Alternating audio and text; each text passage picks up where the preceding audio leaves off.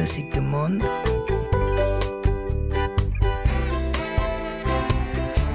Laurence Aloha. Tegui Mfatrore. Musique du monde sur RFI. Et c'est sur le Cameroun que se sont penchés les fées aujourd'hui, la fée mélodie, la fée hip-hop, la fée afrobeat, la fée électro, la fée passy, etc. La session live reçoit donc deux artistes aux esthétiques très différentes, Blick Bassi et James BKS. James BKS a été biberonné au hip-hop entre la France et les États-Unis avant d'effectuer un retour aux sources et se baigner dans la culture douala. Cela dit, quand on est le fils de Manu Dibango, c'est quand même le minimum syndical.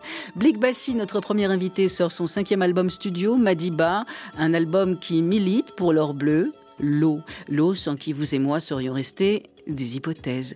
Blick Bassi est en place avec Arnaud de Casanov qui est au clavier et à la trompette et Romain Jovion aux percussions électroniques. Le premier titre c'est Loba que vous pouvez également regarder sur les réseaux sociaux puisque cette session live a été filmée par RFI Vidéo. Eh oui, RFI c'est Hollywood maintenant. J'attends la couverture de Cinémonde. Bonsoir.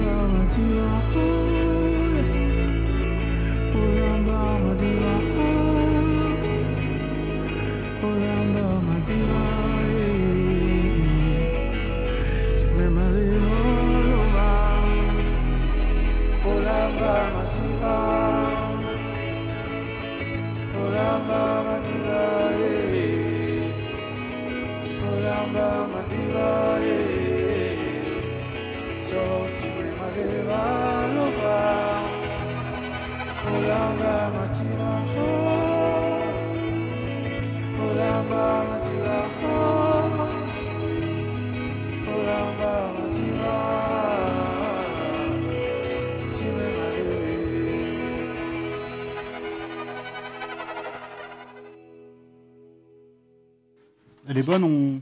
c'est bon. Blick Bassi sur RFI dans la session live. La session live.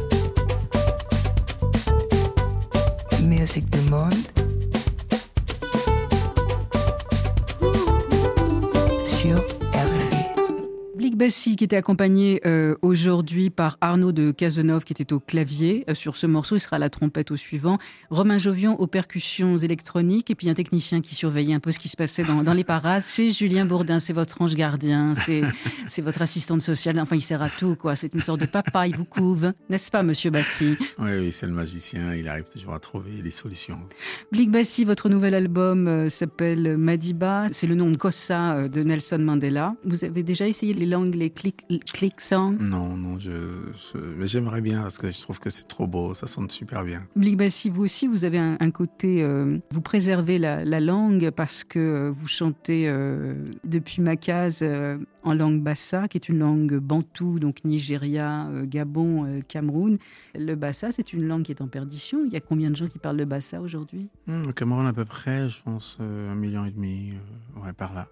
Ouais, effectivement. Hein. Ouais, non, c'est pas énorme, mais, surtout que on se rend compte que de moins en moins de jeunes parlent la langue et, que les, parents, traumatisés par euh, l'envie d'enseigner le français, ont finalement oublié derrière d'enseigner le bassin. Et, je pense que les gens de ma génération ont eu la chance que les parents parlaient la langue à la maison et aujourd'hui, c'est devenu très compliqué. Donc, on est en train de, ils essayent de faire le travail euh, inverse, c'est-à-dire euh, pendant moi, mon enfance, on, nous obligeait à l'école à porter un espèce de collier avec des cailloux à l'intérieur. Et quand on marchait, on savait qu'on était le, dernier à avoir parlé la langue bassaï. On se moquait. C'était un peu la langue de la honte.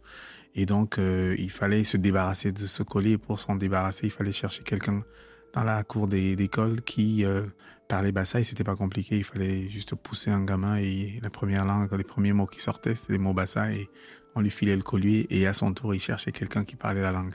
Et aujourd'hui, il se trouve que les parents bah, essayent d'enseigner cette langue qui, à l'époque, était un peu la langue de la honte parce qu'il fallait bien parler français. Là, en ce moment, je sais que vous travaillez sur euh, l'Afrique en chant de Kassav.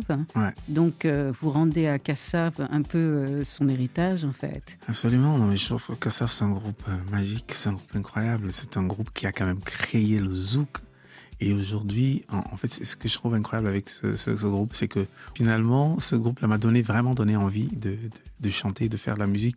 Et ce que je trouve euh, incroyable avec ce groupe, c'est que il a réussi à la rencontre euh, de la musique africaine, notamment du makossa, à créer un style qui euh, fait partie du patrimoine mondial de la musique à mon nom de la vie et qui à son tour, a donné naissance à ce qu'on appelle la pop urbaine aujourd'hui. C'est-à-dire, on ne se rend pas compte que ce que chante Aya Nakamura, Burna Boy, Rema, etc., c'est de la musique. Je ne sais pas s'ils sont conscients du fait que c'est quand même une musique qui est inspirée du zouk. Et le fait que cela ne soit pas réellement dit, que cela ne soit pas officiellement célébré et dit, pour moi, euh, était euh, quelque chose qui manquait dans la célébration de ce groupe merveilleux qui a s'est inspiré de l'Afrique, a créé un, style qui aujourd'hui redonne à l'Afrique un peu ce que l'Afrique lui a donné. Et je me suis senti presque obligé de rendre hommage à ce groupe, surtout que on voit bien que avec le temps, petit à petit, il y en a qui, s'en vont, qui nous précèdent. Et, et je me suis dit, il fallait peut-être trouver l'occasion d'essayer de, leur dire merci et qu'ils sont géniaux. si j'ai compris dans, dans les sous-titres, euh, vous voulez signer Burna Boy, euh, Ayana Kamura et, et, Rema sur le label authentique avec Camille Rebolo et Olema? Ouais, allez, balancez, c'est le moment. J'aimerais. Vous ne les aurez jamais. non, ça on ne sait pas.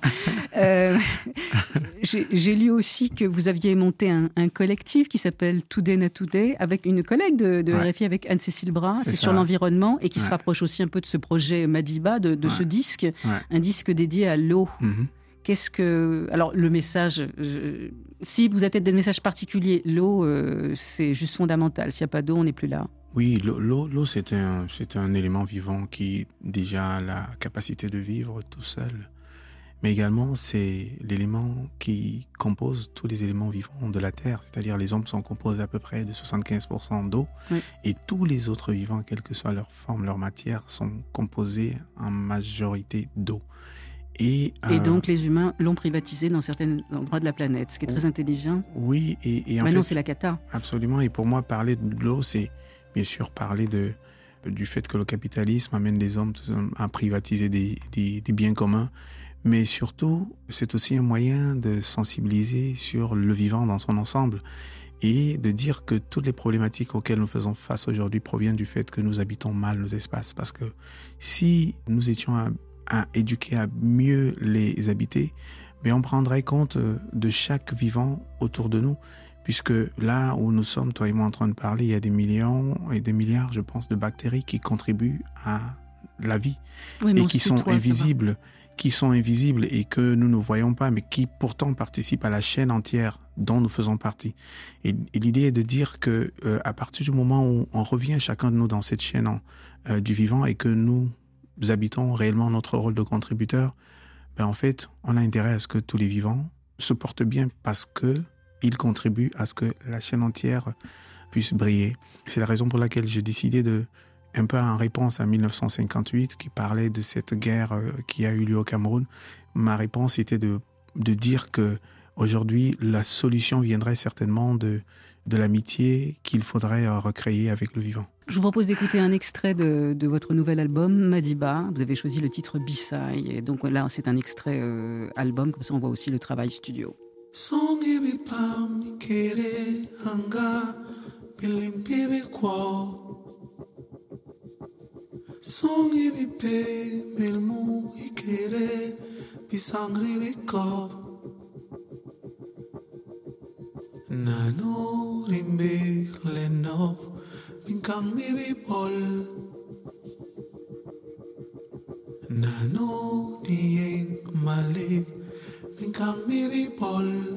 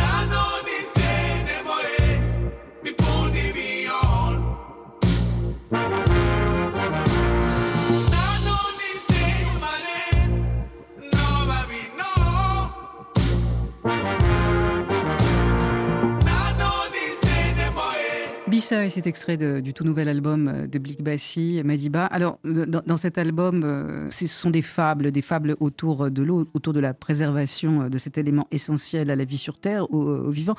Alors, sur Bissai, je ne parle pas bassa, mmh. je vous prie de m'en excuser, Blick Bassi. Mmh. vous êtes un oiseau, un vieil homme, vous êtes qui dans cette chanson? Alors, dans, dans c'est la célébration. Ah. On célèbre l'arrivée de l'eau qu'on a attendue pendant des années, des années. Et finalement, il décide de venir faire un tour, de rendre visite à ce village qui attend avec euh, des fûts prêts et qui célèbre finalement après avoir euh, ignoré l'eau, après s'être moqué de l'eau, après avoir maltraité l'eau, elle a décidé au moment de disparaître. Et le jour elle a décidé parce qu'elle est, elle n'est que générosité de revenir rendre visite. Alors le village finalement se rend compte de la beauté et de l'importance de cet élément essentiel à la survie. Et donc ça veut dire que dans ce village, peut-être que des enfants n'avaient jamais vu la pluie. Ouais, n'avait jamais vu la pluie, n'avait jamais vu de l'eau. Et d'ailleurs, dans une des chansons, je raconte, euh, dans la première chanson, euh, Bengue, qui est un grand-père qui raconte à ses enfants la mort de la pluie. Il leur dit, euh, il y a quelques années, elle arrivait derrière la maison et les hommes l'ont tuée. Finalement, elle n'arrivera plus, vous n'aurez pas la chance de la connaître. Ça me rappelle une histoire vécue, euh, euh, la pluie qui est arrivée dans un endroit où, où il ne pleuvait jamais, et les enfants, en fait, quand ils ont vu la pluie, cherchaient les poissons, pensaient qu'ils allaient tomber du ciel en Mhm. même temps. mais oui, c'est des choses auxquelles on ne pense pas, mais ouais. ça, ça- ça fait Ah, sens. Alors, tout à l'heure, je, je vous disais, euh, sans me cacher, euh, l'admiration que je vous porte, Blick Bassi, parce que vous êtes un ogre, un ogre euh, de, de travail. Je vais commencer par la professionnalisation de la musique. Dès que vous avez formé votre groupe Macaz, Mhm. vous avez été très précis, vous avez dit on travaille tous les jours, il y a tant d'heures, etc. C'était important pour vous d'avoir un, cadre de travail, d'autant que votre père avait, vous, avez fait exorciser quand, quand vous avez dit que vous vouliez travailler comme musicien professionnel, alors que l'industrie musicale au Cameroun à cette époque-là n'était pas vraiment encore très très articulée. Je ne sais pas si aujourd'hui ça va mieux. Donc Macaz, vous avez monté euh, le. C'est pas un festival, c'est des, ateliers pour permettre aux artistes euh, de se faufiler dans, le monde euh, de la musique qui s'appelle Showmist à Zurich. Vous avez monté ça avec une journaliste suisse qui s'appelle euh, Elisabeth Studman. Je me souviens aussi que vous avez fait toute une série de vidéos sur Internet pour expliquer aux gens ce que c'était que les droits d'auteur, comment on déclare sa musique, etc. La musique et, et professionnaliser la, musique, j'ai l'impression que c'était hyper important pour vous, d'autant que vous arriviez d'un d'un endroit où, où Mm. la musique était un hobby, en tout cas, c'était pas un métier. En tout cas pour votre père. Oui, en fait, euh, dès le départ, la chance que j'ai eue, c'est que dès le départ, je me suis considéré comme un entrepreneur. À partir de ce moment-là, il fallait que je comprenne comment fonctionne ce métier, que je fasse un état des lieux, que je fasse une étude de marché, pour avoir une espèce de cartographie qui me permettait de comprendre réellement par où j'allais passer, comment j'allais passer, etc. Et euh, dans cette démarche, je me suis donc inscrit parfois euh, en me faisant passer pour un manager, en me faisant passer pour un, un éditeur, pour un producteur, pour tout simplement apprendre le métier d'édition, le métier de, de booker, le métier de, de label licencié, qu'est-ce que ça veut dire. Et euh, avant de, de, de commencer, avant même d'aller en studio, pour moi, il était essentiel de comprendre un peu le chemin que feraient mes productions euh, une fois que la créativité figée. Par où est-ce que ces éléments allaient passer? Il fallait que pour moi ce soit très clair, vraiment comme lorsque t'envoie tes, tes, tes bébés et tu sais où ils vont, par où ils vont passer. Et pour moi, il fallait que j'ai cette, cette vue-là qui me permettrait exactement de savoir.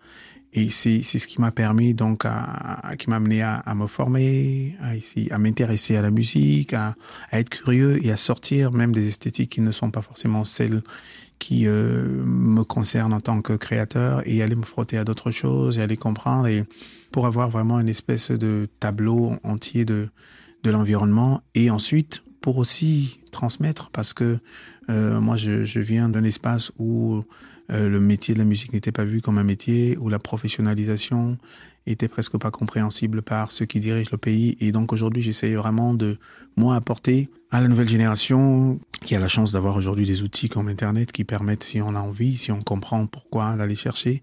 J'essaye aujourd'hui d'apporter, d'aller défaire des nœuds. J'essaye de leur donner la possibilité, à ma façon, bah, de se professionnaliser. Je fais encore euh, allusion à, votre carrière. Euh, Vous êtes un entrepreneur, vous êtes un artiste, un artisan, vous touchez à tout, donc à la musique, mais aussi euh, au film. Vous avez fait un, court métrage qui s'appelait Future Lullaby euh, lors d'une carte blanche au Cré Branly. Vous êtes également écrivain. Vous avez écrit le Moabi Cinéma en 2016. Je ne sais pas si être tiré à huit épingles vous va. C'est comme ça que vous décrivez un de vos personnages. Je sais que votre rapport à l'apparence extérieure est important. Je louche sur votre collier depuis une heure et demie. J'ai mal à l'œil gauche. Je pense que vous allez repartir sans. Euh, vous finalisez un, un- un second roman, paraît-il. On m'a dit. On, prenons malhonnête. Qui est on Je ne sais pas. On m'a dit. Ouais, je travaille, je travaille sur un, un petit roman. Ouais, je- Un roman, pas ouais. petit. Pour essayer de, de, avec le, le- le petit chemin que j'essaie de faire, en fait, je, je me rends de plus en plus compte de, de la réalité, de, des espaces dans lesquels vivons. Et je pense que pour que les vivants de ces différents espaces puissent euh, vraiment s'émanciper, ils ont besoin de beaux récits, de récits galvanisants, de récits inspirants. Et je pense que l'écriture, que la poésie, le roman, euh, le, cinéma, parce- que je, je, compte également vraiment m'impliquer dans la production de, de films. Je pense que euh, c'est des médias qui permettent réellement de pouvoir porter un nouveau récit, qui permet de mettre à l'intérieur des mots euh, leur vrai sens. Et par exemple, de se dire qu'un propriétaire terrien à Mintaba ou à, à Ngambé ou euh, à Abidjan ou à, à Bamako ne peut pas, n'a pas le droit de prendre le bateau prêt à mourir en Méditerranée pensant qu'il est pauvre. Parce que pauvre, finalement, à côté de quelqu'un qui, dans le Nord, est propriétaire terrien, est-ce que cette personne se considère comme une personne pauvre? Pourquoi? Parce que dans le Sud, on est propriétaire terrien. On peut penser une seule seconde qu'on est pauvre. C'est que des récits qui vont défaire ça, qui vont mettre la notion aussi de la richesse pauvreté euh, complètement émancipée du matériel. Petit à petit, commencer à, à comprendre que la vraie richesse est peut-être immatérielle. Blic Bassier, je propose de, de rejoindre Arnaud de Casanove, qui va être à la trompette cette fois-ci, et Romain Jouvion, percussion électronique, pour le titre Olami, qui est extrait donc de ce nouvel album Madiba. Olami, c'est la fleur, c'est qui? Parce que je ne parle pas bassin, encore une fois. Non, la messe, c'est un appel à l'aide. Oui, d'accord. Ouais, C'est pas une fleur, non. Ouais, ouais, non, Non. c'est c'est vraiment un appel à l'aide de quelqu'un qui, qui a soif, qui n'a plus de quoi boire. Et il se pose la question de qui lui donnera une petite goutte d'eau parce que cette personne se meurt.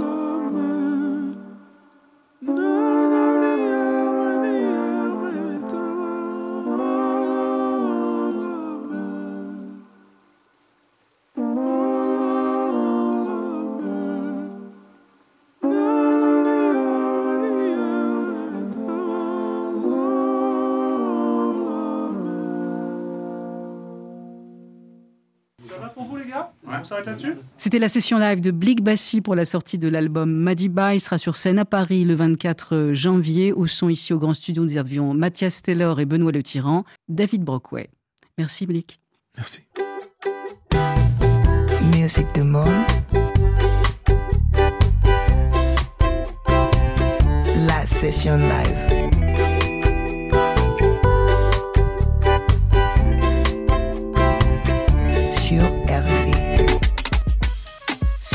Snoop Dogg, Puff Daddy, Akon ou Ja Rule, vous me répondez États-Unis hip-hop et vous avez raison.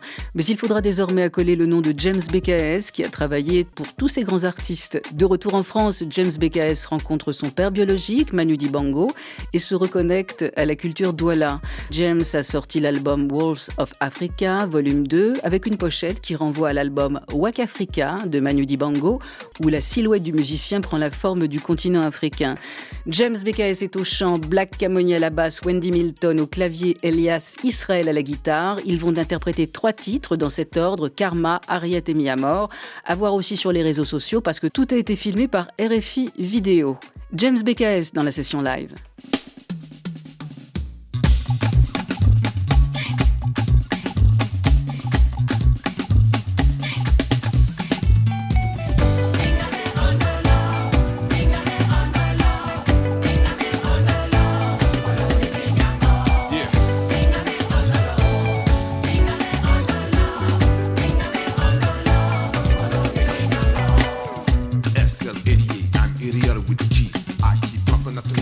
Niggas on CC. Tell them niggas CC's handling the cheese.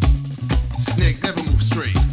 All my keys just following the movement. Niggas ain't stupid. I can see the two fish. They give me the boot. Put, put niggas on notice. Yeah.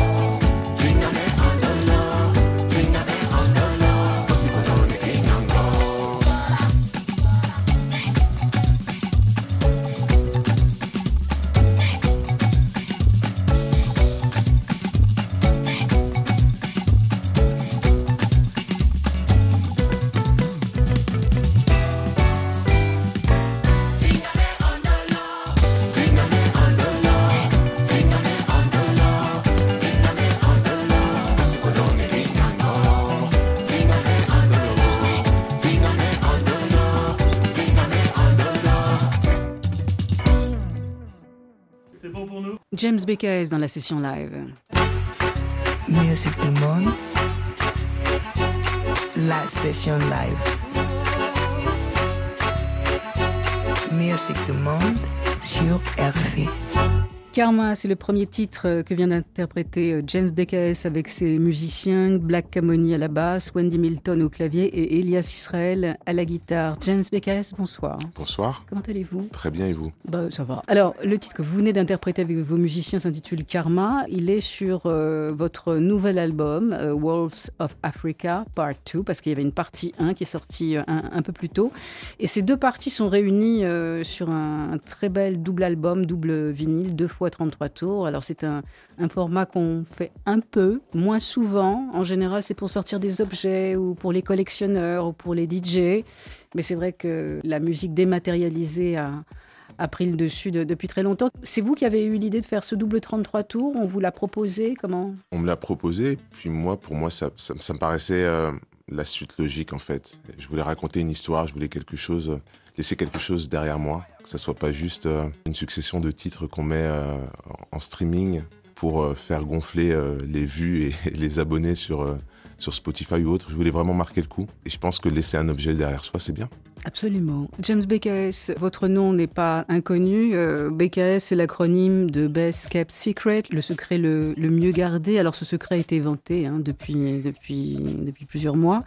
Vous êtes euh, le fils qui a reconnu, euh, un peu tard peut-être, Manu Dibango. Alors, ce que je trouve assez drôle, c'est que Manu Dibango vous a rencontré plusieurs fois avant de savoir que vous étiez son fils, et notamment sur la radio africaine numéro 1. Et il vous a interviewé parce qu'il faisait une émission avec Robert Braza. Vous étiez musicien, donc il vous a interviewé sans savoir que, que vous étiez son fils. C'est ça l'histoire. Exactement. Mais c'est fou ça. Et vous saviez que c'était votre père. Alors oui, à ce moment-là, euh, Ouh. c'était passé quelques mois en fait entre euh, mes retrouvailles euh, avec lui et puis euh, c- cet épisode de ma vie à la radio. Super étrange. Je voulais faire des choses bien. Je voulais pas brusquer qui que ce soit. Je pouvais pas me permettre de l'approcher, de lui dire ben voilà, je suis ton fils que tu n'as jamais reconnu. Donc j'ai fait confiance aux gens qui étaient qui m'entouraient et de faire de manière à ce que la présentation se fasse naturellement et dans les bonnes conditions. Donc ça a pris du temps. Et il y a eu donc cet épisode à la radio où je me retrouve euh, face à face avec lui et où il me pose des questions euh, sur mon parcours, sur l'instrument que, que je joue. Et on commence à échanger sur la musique pendant euh, une dizaine de minutes et c'était juste surréaliste, oui. Et alors, de quel instrument parlait-il vous concernant? Du piano. Du piano. Et il m'a dit qu'il avait commencé au piano aussi. Ouais. Et Et donc euh, on a échangé et c'était- magique. Vous vous sentiez pas bizarre quand même pendant ce- cet entretien? Parce que vous, vous saviez, mais vous vous trouviez dans une situation, dans une situation assez inconfortable au fond. C'est-à-dire que à cette époque-là, j'essaie de me convaincre dans ma tête que il fallait qu'il sache qui je suis, que il fallait qu'il sache que je me suis fait seul dans la musique. Il n'a pas été là pendant une longue période de, de ma vie, donc j'avais euh, une sorte d'ego, une sorte de masque en fait. Et de l'entendre parler, de l'entendre parler de la musique comme un passionné, comme un éternel étudiant, en fait, ça a fait tomber les masques et c'est la première fois en fait que je me suis vu en lui et que j'ai vu en fait cet homme passionné, humble, simple, ça m'a inspiré beaucoup beaucoup de choses et ça m'a donné l'envie de savoir qui était l'homme derrière son instrument. Votre double album, enfin le dernier qui est sorti, Wolves of Africa, ça veut dire les, loups, et pas dans le sens euh, l'homme est un, loup pour l'homme, ce qui voudrait dire, enfin ça c'est un philosophe anglais du XVIIIe siècle qui pensait que l'homme était son principal ennemi. Les loups d'Afrique, c'est autre chose pour vous. Comment vous les voyez? Pourquoi vous avez pris cette euh, terminologie? Mais vous savez, le loup euh, en Afrique a une dimension spirituelle, symbolise souvent la prise de conscience. C'est un animal très spirituel et au premier abord, ça peut paraître être un animal solitaire, mais ce qui est le plus important pour lui, c'est sa meute, c'est sa famille. Pour moi, euh, il y avait ce, côté spiritualité qui euh, et cette prise de conscience après avoir euh, parcouru l'industrie pendant plusieurs années en tant que compositeur. Il a fallu à un moment donné que je reprenne le contrôle de ma carrière, que je m'exprime autrement, que je me construise en tant qu'homme, mais- que je me construise aussi en tant qu'artiste qui souhaite laisser quelque chose derrière lui. Donc il y a une réelle prise de conscience autour de, de ce projet-là. Et c'est vrai que pour moi, le loup euh, était le parfait animal pour définir ça. Alors, votre parcours euh, est, atypique, cela dit, les parcours de musiciens le, sont euh, parfois. Entre Paris, Montreuil, les États-Unis et, le Cameroun, il vous est arrivé un, épisode assez, assez drôle. euh, c'est que vous êtes retrouvé euh, stagiaire euh, dans le label d'Acon, qui depuis a fait des tas de projets, notamment une ville intelligente au Sénégal, Acon City. Je ne sais pas où ça en est, j'ai l'impression que ça avance pas trop. On l'attend toujours. Oui, voilà. on va louer bientôt un deux pièces, mais pas tout de suite. Donc chez Acon, alors évidemment, on travaille pour Justin Bieber, pour Lady Gaga. Enfin, vous voyez passer euh, tout le monde. C'est à ce moment-là que vous vous rendez compte que vous êtes tombé euh, chez la poule aux œufs d'or ou comment ça se passe? Je m'aperçois que c'est euh, bah, c'est l'artiste du moment par rapport à l'influence qu'il a tout autour de lui et ce, que son nom signifie pour les gens lorsque je le nommais.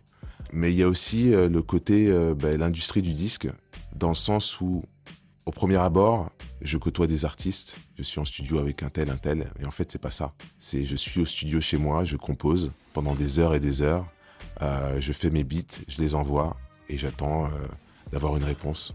Et, euh, Et c'est vrai que, on va dire que la- l'aventure Econ et, et Convict Music, ça m'a permis de rencontrer énormément de gens, énormément d'auteurs, énormément de compositeurs. Ça m'a permis de mettre un premier euh, pied à l'étrier, faire mes premiers pas euh, dans la musique.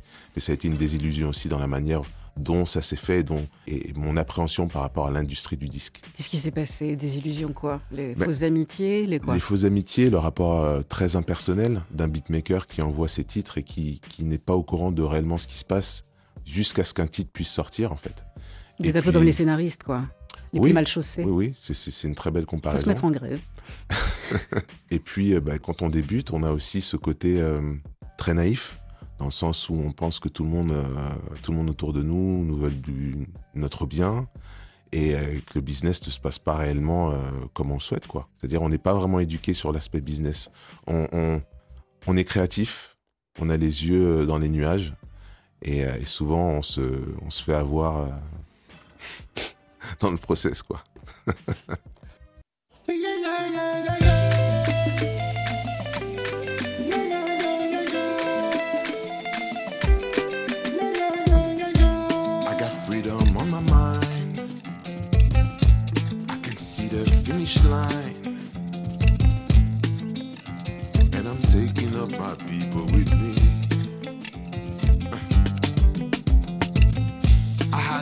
The way to my freedom is gonna be tough. Wasting a lot. We heard a lot. We gonna fight till the battle is won. Oh, Pharaoh, Pharaoh, let my people go. Tell the children all the truth they need to know. Shaka, shaka. We just wanna be free, yeah, yeah. Shaka, shaka. We just wanna be free, yeah, yeah. Shaka, shaka.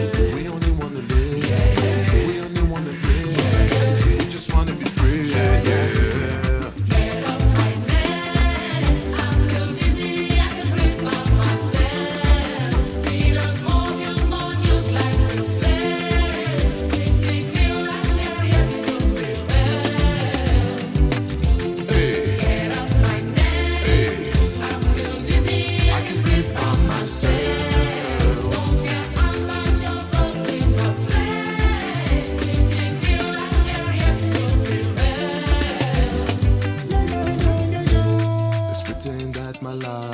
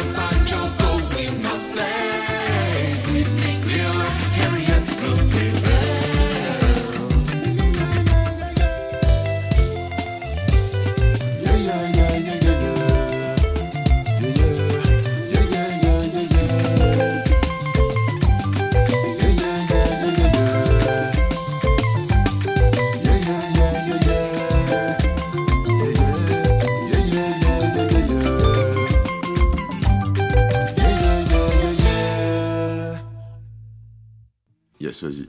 Harriet euh, par euh, James BKS et ses musiciens Black euh, Camoni, Milton et Elias Israel. Harriet, c'est pour Harriet Tubman, la Moïse. Noire. Exactement, oui. Je résume sa vie ou vous le faites vous Faites-le vous. Ben, je suis tombé sur euh, Fin 18e, début 19e. exactement sur l'histoire Révolutionnaire. révolutionnaire, une dame qui a beaucoup fait autour d'elle pour sa communauté, pour les droits de l'homme en règle générale, Pour l'abolition de pour l'esclavage. l'abolition d'esclavage. Elle a aidé des esclaves à s'échapper. C'est pour ça qu'on appelait ça le Underground Railway. C'est-à-dire qu'elle trouvait les, les Et- trains pour les faire sauver. Et justement, à cette époque-là, il y a une phrase qui est ressortie de tout ce qu'elle avait fait et qui disait qu'elle aurait pu sauver beaucoup plus de monde si seulement ces personnes-là savaient eux-mêmes qu'ils étaient esclaves. Et je trouvais qu'il y avait un beau parallèle à faire avec euh, la société dans laquelle on vit aujourd'hui. Et euh, ce côté surinformation, désinformation, réseaux sociaux constants, où on a l'impression qu'on est connecté avec le monde et, en fait on est connecté avec le virtuel. quoi. Et c'était pour moi une manière de dire que euh, on est conscient de ça et on va essayer de faire les choses différemment. On va essayer de revenir à des valeurs qui nous rassemblent, des valeurs de famille, d'amour, et voilà, et d'avancer comme ça. Votre album, vous rentrez dans une, dans une sphère et dans des moments où on, parle, et ça depuis plusieurs années, de, de génération euh, consciente. Est-ce que ça vous parle ou vous vous sentez quand même assez euh, déconnecté de certaines euh, réalités? Ah non, je me sens conscient à 100%. Et c'est la, raison pour laquelle, justement, je pense m'être retrouvé à travers, à travers la conception de cet album-là. C'est parce qu'à un moment donné, j'ai puisé dans qui je suis, dans mon ADN. Je suis allé reconnecter avec une partie de mes origines. Et ça me rend euh, l'homme complet que je pensais être aujourd'hui. Donc il y a une réelle prise de conscience sur son histoire. Il y a une réelle prise de conscience sur, euh, sur le fait euh, d'embrasser euh, sa double culture aussi. Parce que, mine de rien, ben, je suis né en France, j'ai été éduqué dans le système français avec un, trois papas. Et un papa, enfin, les trois m'ont aimé à leur manière, mais c'est vrai que Dans les deux premiers, il y avait un petit blond qui était breton. mon père de cœur qui m'a tout donné. Et quand je dis tout donné, c'est vraiment l'amour en priorité. Donc euh, c'est quelque chose que je ne renierai jamais. Mais justement, je pense qu'on peut tout à fait euh, embrasser notre terre d'accueil, entre guillemets, si je peux dire ça, alors que je suis né ici. Bah, vous êtes français aussi. Je suis français. Aussi. Je suis français, tout oui, court. Tout court. Voilà, je suis fier d'être Camerounais également et de pouvoir, euh, de pouvoir euh, montrer toutes mes couleurs aujourd'hui à travers ce disque? Alors sur cet album, il y a, il y a- il y a plein de gens, hein, et notamment euh, euh, Carlos euh, Santana, euh, le guitariste latino hyper connu. Vous l'avez invité sur le titre Mi Amor que vous allez jouer euh, avec vos musiciens. Je ne sais pas si vous avez, vous avez certainement vu ces images, Woodstock, Carlos Santana qui a pris des produits. Il voit sa guitare, il pense que c'est un serpent, il fait une autre tête. Est-ce que vous avez eu le même en studio Alors C'est malheureusement, en je l'ai- 69, hein, voilà. je Ouais. ne l'ai pas croisé en studio. Tout s'est fait Ah. euh, à distance. Bon, mais ça on- arrive. On a pu échanger. C'était une très très belle expérience. Mais c'est un moment de se dire aussi que euh, voilà, c'est des gens qu'on a avec lesquels on a grandi, leur musique. Euh, c'est des légendes qui n'ont plus rien à prouver. Et c'était aussi une manière de dire que d'amener quelque chose de frais sur la table, ça, ça a du bon. Ça a du bon parce que ça peut ne pas passer inaperçu.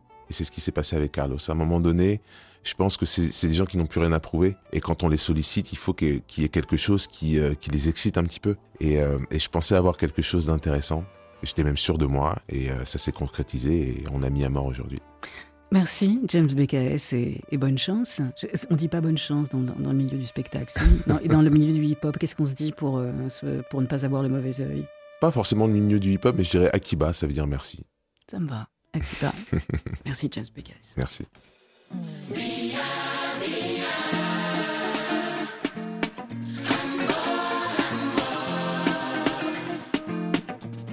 For you, I would conquer the world. Would you do it the same way? I got rid of all of my girls.